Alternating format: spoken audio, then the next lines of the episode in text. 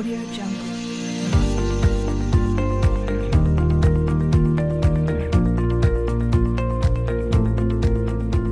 Podcast Govercom, el canal abierto sobre compliance, cumplimiento normativo, sistemas de prevención de riesgos y responsabilidad corporativa. Un canal para todos y un canal para todo lo relacionado con el mundo del compliance.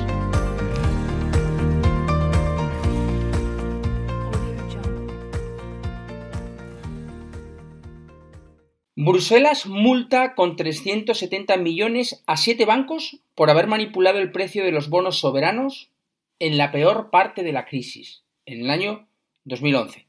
Los fondos intercambiaron información privilegiada en mitad de la gran recesión cuando las primas de riesgo de la zona euro se dispararon. En concreto,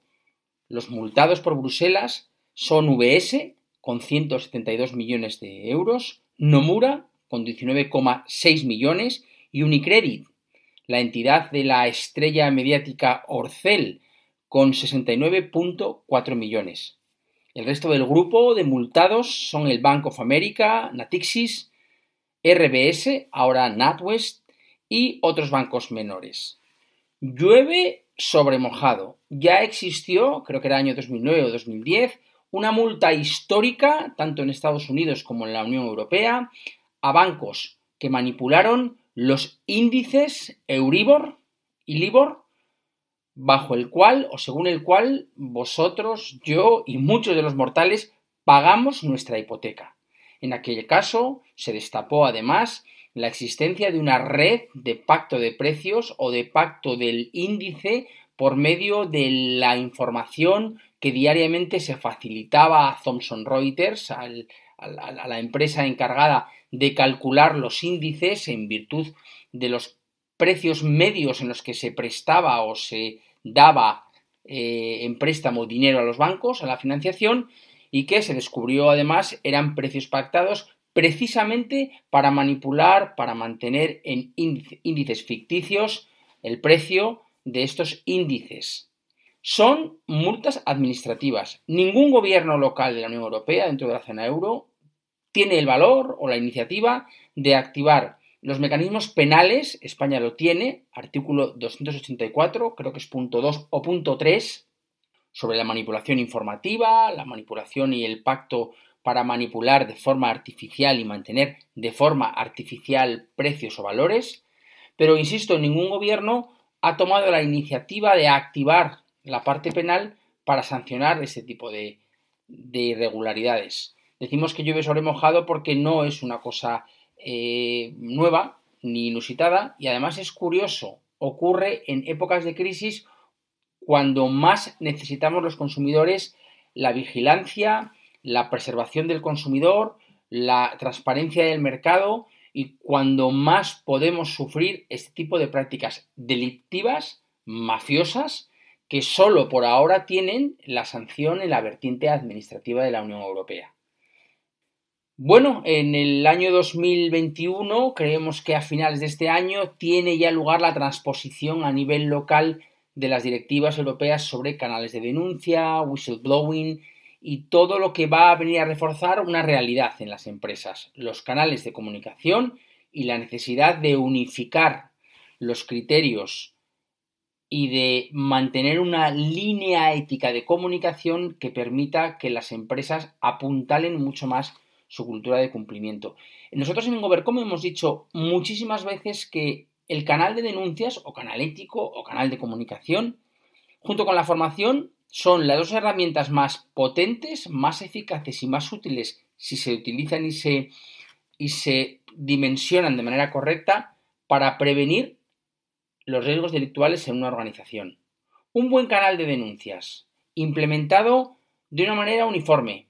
con todas las garantías de confidencialidad, hasta donde, puede una empresa ser confidencial, toda vez que no podemos garantizar a un trabajador que extramuros de la empresa seamos requeridos para revelar la identidad de un informante ante un- una fiscalía, ante un juez de investigación o de instrucción. Ahí no podemos garantizarlo, conviene saberlo. Pero el nivel de discrecionalidad y el nivel de confidencialidad, junto con la no mm, represalia que debe además garantizar ex UNE 19601 la alta dirección, son dos maneras muy potentes de concienciar a todos los miembros de la organización de la uniformidad. Cuando decimos compliance somos todos, que es un mantra que cada vez se utiliza de una manera más recurrente por todas las empresas y que encierra una verdad, sin duda alguna, tiene que basarse en, la,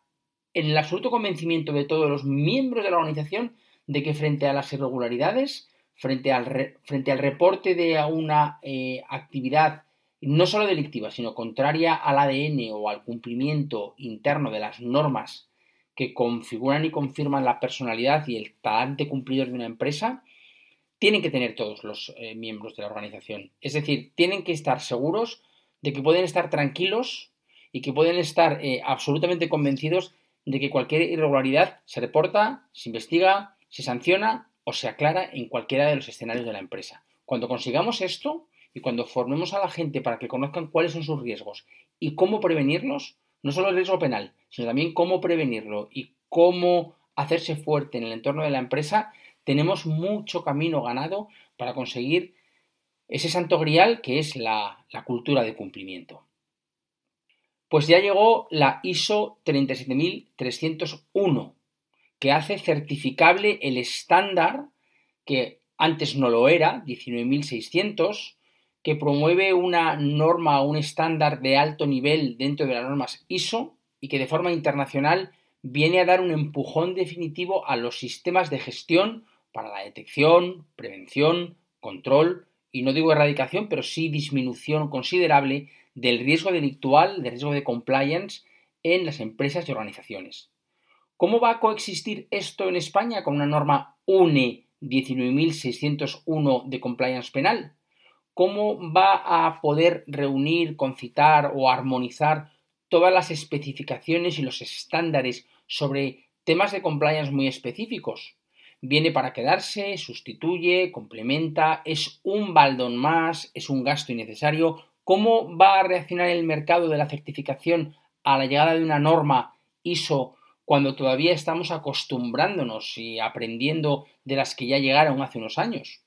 Está nuestro mercado, nuestra cultura sobre certificación y estandarización y normalización de los sistemas de gestión preparado en España para eh, hacer hueco en la mesa a esta nueva eh, a este nuevo estándar de estructura o superestructura o supersistema de compliance pues vamos a tener en Govercom la oportunidad de conocerlo. Vamos a preguntar a especialistas en el sector para que nos arrojen algo de luz sobre un tema eh, tan candente, tan actual y creo que todavía tan falto de especificaciones concretas como es la llegada de esta norma UNE. Estos son un poco las reflexiones, los tres campos de reflexión que en las últimas semanas nos han ocupado o al menos me han ocupado. Espero que todas estas reflexiones las compartáis. Os animamos a que sigáis eh, a través de nuestra web, eh, enviándonos vuestras solicitudes de información, aquellos temas que os gustaría mm, tocar y sobre todo que sigamos empujando entre todos para este mundo del compliance.